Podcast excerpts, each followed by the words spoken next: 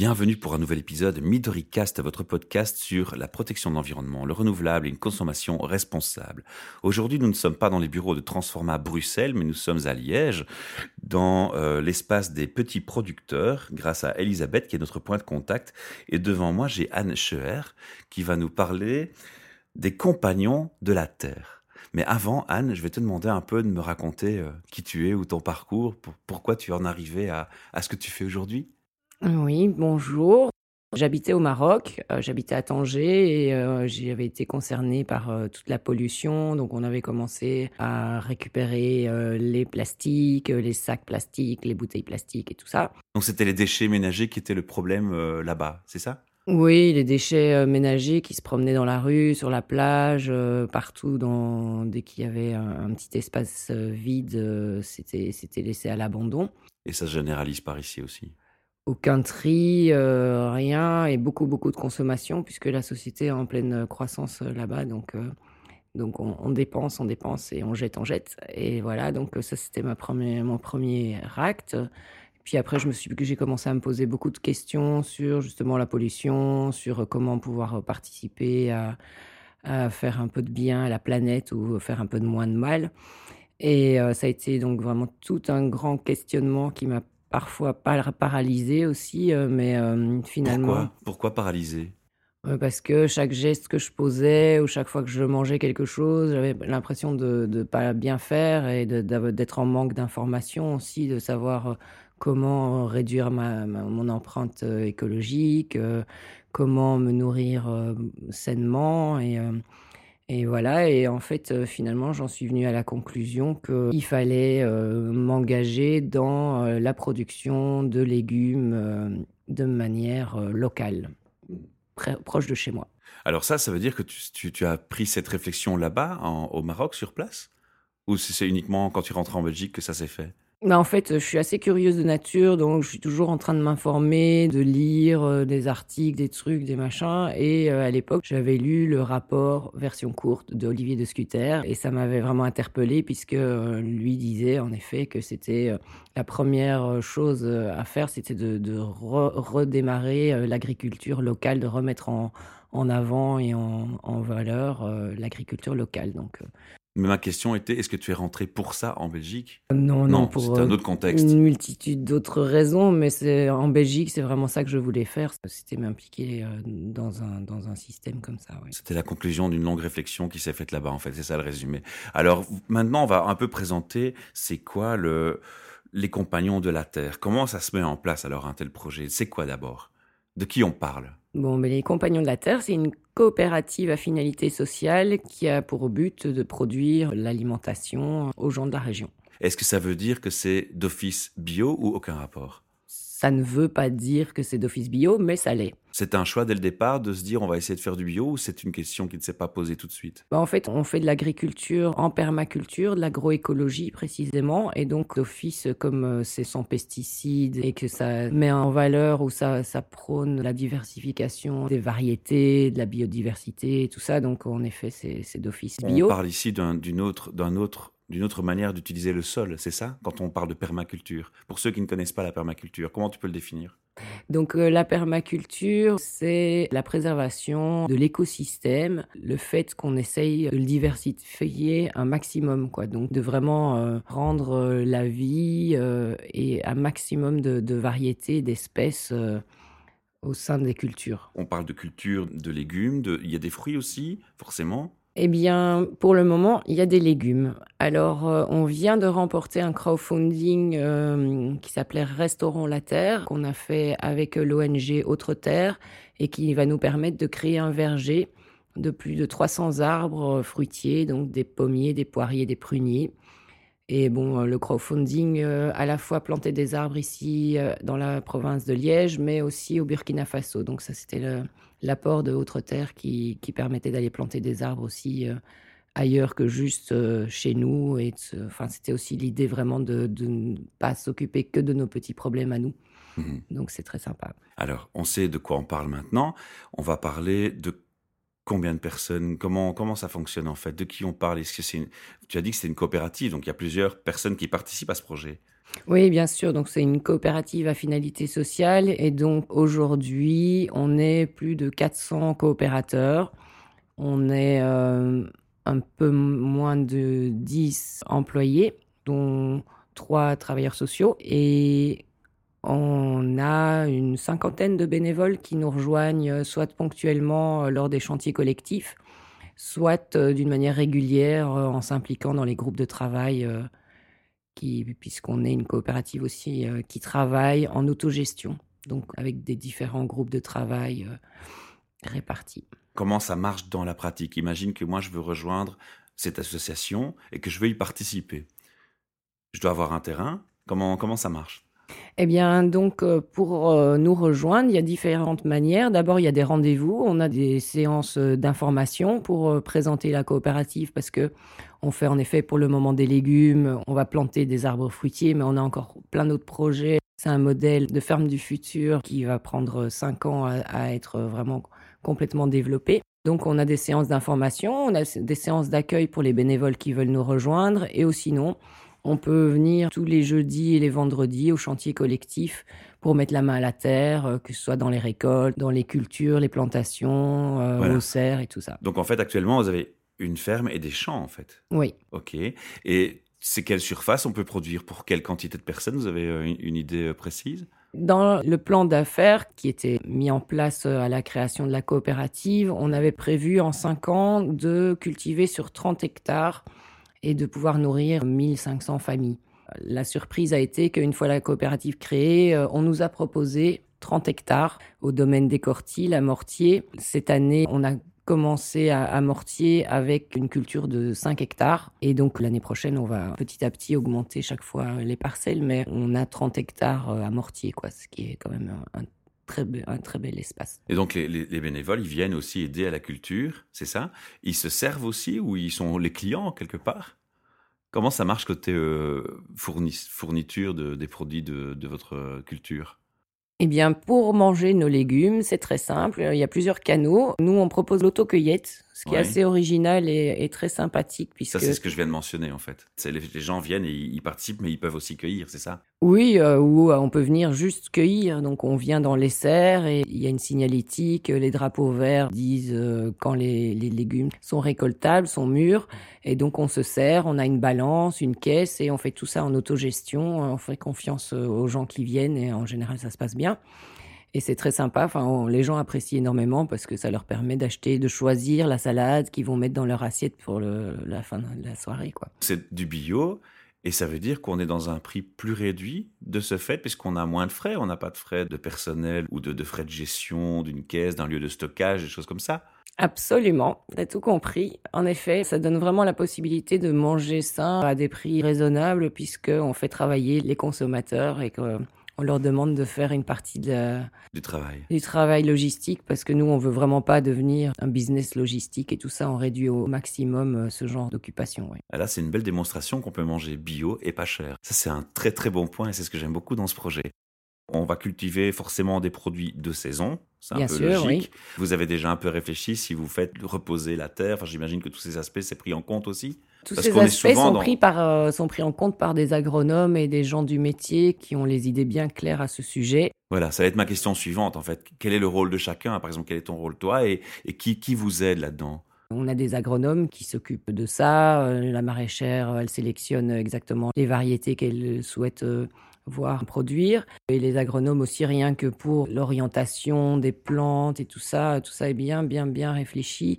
Pour le verger aussi, qui va être euh, donc planté entre les légumes. Euh, tout ça, c'est vraiment euh, étudié. Alors, on va revenir tout à l'heure. On est en train de définir les, moyens de consommer vos produits. On avait cité le premier, on s'était attardé à celui-là, donc c'est l'autocueillette. Hein. Mhm. Tu as d'autres canaux de diffusion? Oui, bien sûr. Donc après, on propose des paniers. Les gens commandent leurs paniers. Ils ont quelques points de livraison où ils peuvent venir les récupérer. On est partenaire avec un magasin au centre-ville de Liège, en Neuvis, euh, qui s'appelle Les Petits Producteurs, dans lequel on est partie prenante et euh, où on propose euh, les légumes des Compagnons de la Terre au centre-ville de Liège. Ça, c'est sympa parce que c'est vrai que le domaine des Cortilles, c'est quand même à une vingtaine de kilomètres du centre-ville. Donc là, ça donne aussi la possibilité aux gens de, s'approvisionner de façon de, de, la, de la ville. Quoi. Ouais.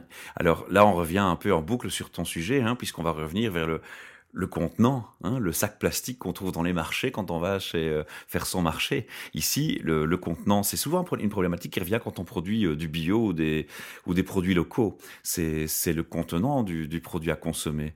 Alors, euh, tu as parlé d'un panier, c'est un choix qui est lié à, à cet aspect, c'est fuir le plastique parce qu'on prend un panier?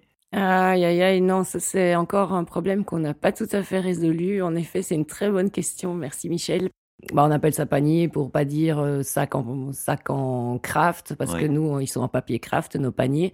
C'est pas du tout une solution long terme et idéale puisque quand on lave euh, les bêtes ou euh, les salades, le panier craft il se désagrège complètement.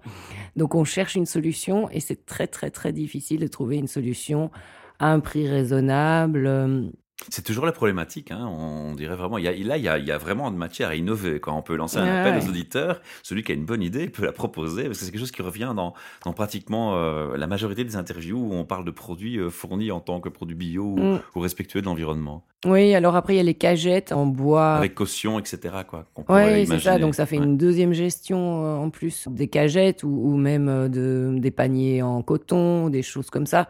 Il y a les paniers en plastique réutilisables qui sont pas mal non plus, euh, mais il faut les laver, il faut les, les en effet gérer les, les cautions et tout ça. On c'est peut-être plus l'idéal, justement, c'est d'insister sur le fait que l'idéal pour vous, c'est vraiment que les gens viennent se servir, en fait. À l'autocueillette, c'est bien a une réponse en fait complète euh, à cette problématique. Mais bon, d'un autre côté, on veut pas défavoriser les pauvres gens qui vivent en ville. Ils ont bien le droit de manger aussi des légumes, quoi. Donc, euh, on est malheureusement dans un endroit où il n'y a pas beaucoup de transports en commun. S'ils doivent faire 20 km pour aller acheter leurs légumes, après, ça n'a plus de sens non plus de nouveau. Depuis quand le projet existe? La coopérative, elle a été créée en janvier 2015. La première année, on était sur un site pilote où on avait moins d'un hectare. On est euh, maintenant installé depuis euh, janvier 2016 sur euh, les 30 hectares qu'on a à développer. Est-ce que vous travaillez les produits? Donc les produits sont issus de, vos cultures, mais vous les vendez donc en vrac tels qu'ils sont cueillis. Mais est-ce qu'il y a aussi parfois un travail qui se fait? Est-ce qu'on peut imaginer, euh, par exemple, quand on voit les, les, arbres fruitiers ou les arbustes, faire des confitures et vendre des confitures et faire un autre travail de votre côté ou pas? Oui, c'est exactement ce qui est prévu, mais bon, on, y va étape. Je les secrets de maison. étape par étape, parce que bon, le maraîchage, ça a été déjà une grosse chose à développer donc on a monté huit serres. Euh, et cette année, euh, je sais pas combien de tonnes de légumes on a vendu, euh, des tomates, des quantités énormes. Donc c'était déjà une grosse mise en place. Maintenant, on va mettre en place le verger qui va mettre quelques années à nous apporter des fruits. L'année prochaine, on va commencer la construction de bâtiments qui vont nous permettre de développer les ateliers de transformation. Parce que ça, c'est vraiment obligatoire si on veut à un moment vraiment gagner d'argent et pouvoir apporter euh, un, petit revenu euh, à nos coopérateurs. et une plus-value aussi finalement aux consommateurs, parce que le consommateur n'a pas toujours le temps ni, l'énergie d'investir pour faire lui-même certains produits. Quoi. Oui, et puis les ateliers de transformation, c'est important aussi parce que ça, nous, ça va nous permettre de, de travailler avec des producteurs associés aussi, puisque nous, on veut faire du pain, on veut faire de la charcuterie ou du fromage, mais on va pas pour ça euh, élever des vaches ou euh, enfin on va on va pas faire tous les métiers non plus. Mais seulement on, sait qu'avec les ateliers de transformation, on peut vraiment générer des, marges intéressantes pour remercier les, les, coopérateurs qui nous ont fait confiance. La question que je pose souvent, c'est le futur. Bon, on est dans du bio, on est dans du local, dans du saisonnier, donc c'est que des choses positives. Cependant, à un moment donné, le projet, il, remportera son succès, ça c'est clair, parce que c'est un projet qui ne peut que marcher, et la demande est forte. C'est quoi le futur? Si jamais ça grandit trop, est-ce que c'est envisageable de se dire, bah, tiens, je vais... Euh, je vais reproduire l'expérience dans d'autres endroits ou c'est quelque chose auquel on ne pense pas pour l'instant? Mais comme tu disais, on est dans du local, on est dans du bio, du durable. En tout cas, on essaye de s'installer comme ça. Mais euh, je pense que là, vraiment, la force du projet, c'est qu'on est dans du collectif.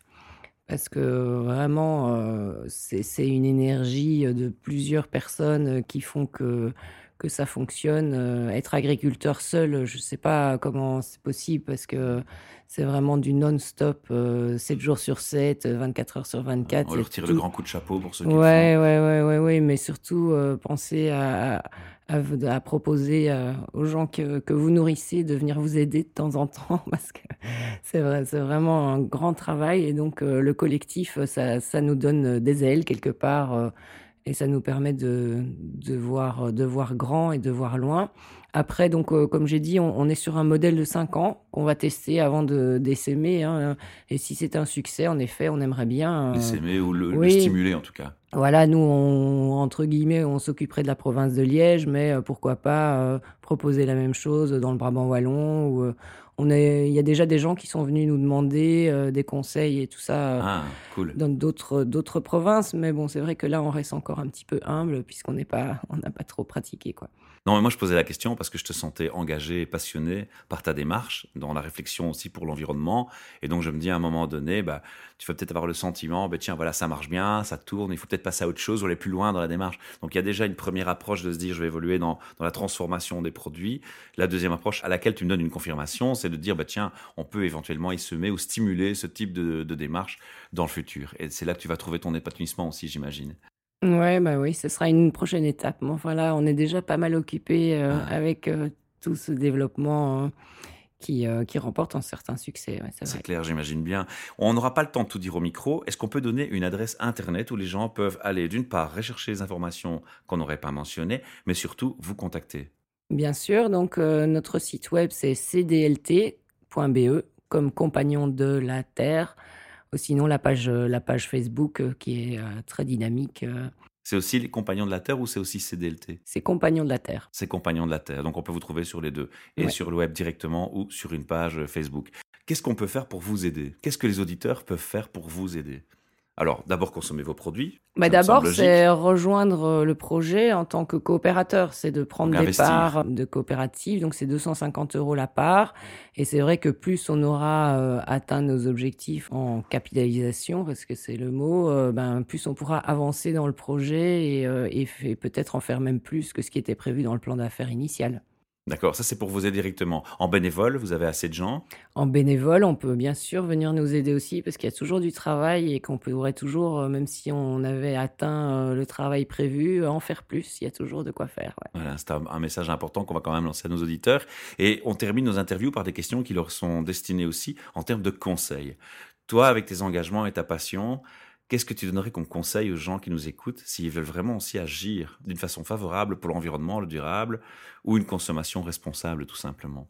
Qu'est-ce qui te semble urgent de prendre en main, que chacun peut faire chez lui sans trop de difficultés? Bah en fait, euh, moi je suis assez surprise des comportements des gens, donc euh, je leur dirais en priorité de faire, de prendre soin d'eux, de leur santé, et qui commencent euh, vraiment à savoir ce qui, ce qui les ingurgite, euh, de ce qu'ils consomment. Ce qu'ils consomment, de quoi ils se nourrissent. Regardez toujours les notices et vous serez surpris de voir qu'il y a du sucre dans la mayonnaise, euh, il y a du sucre partout, euh, il y a plein d'ingrédients qu'on ne connaît pas et qui sont vraiment pas très très très appétissants. Donc manger une carotte par jour, vous n'êtes pas obligé de manger trois repas complets comme on vous, on vous dit de le faire à la télé et arrêter de prendre des médicaments parce que les médicaments, c'est mauvais pour la santé. Ok, et tu as d'autres conseils à donner? Bah donc ça c'est une première chose. Après, euh, une fois qu'on fait attention euh, à sa santé, ben, c'est sûr que de s'impliquer dans un, dans un projet comme ça, comme il y en a, il y en a tant dans les réseaux de transition, il y a plein de plein d'initiatives qui font aussi, qui retissent un lien humain. Je pense que c'est important et ça fait du bien. C'est vrai que c'est pas c'est pas très compliqué à trouver en fait. Hein, quand on veut s'y mettre, il suffit d'une petite recherche sur Google déjà et on trouve facilement plein de projets. Il en existe plein, on n'en parle pas assez. On nous parle trop souvent de ce qui va mal et le projet ici, bah, il voudrait un peu euh, présenter plus ce qui va bien. Et donc voilà, cherchez autour de vous, vous allez voir qu'il y y a plein de choses fantastiques qui existent et la preuve c'est que nous on trouve des gens comme toi Anne pour venir à notre micro assez facilement. Est-ce qu'on a oublié quelque chose? Bah non, je te remercie infiniment pour euh, toutes tes questions et pour euh, ton initiative qui est bien sympa. Ça marche. À bientôt. Tu es toujours la bienvenue au micro. Hein.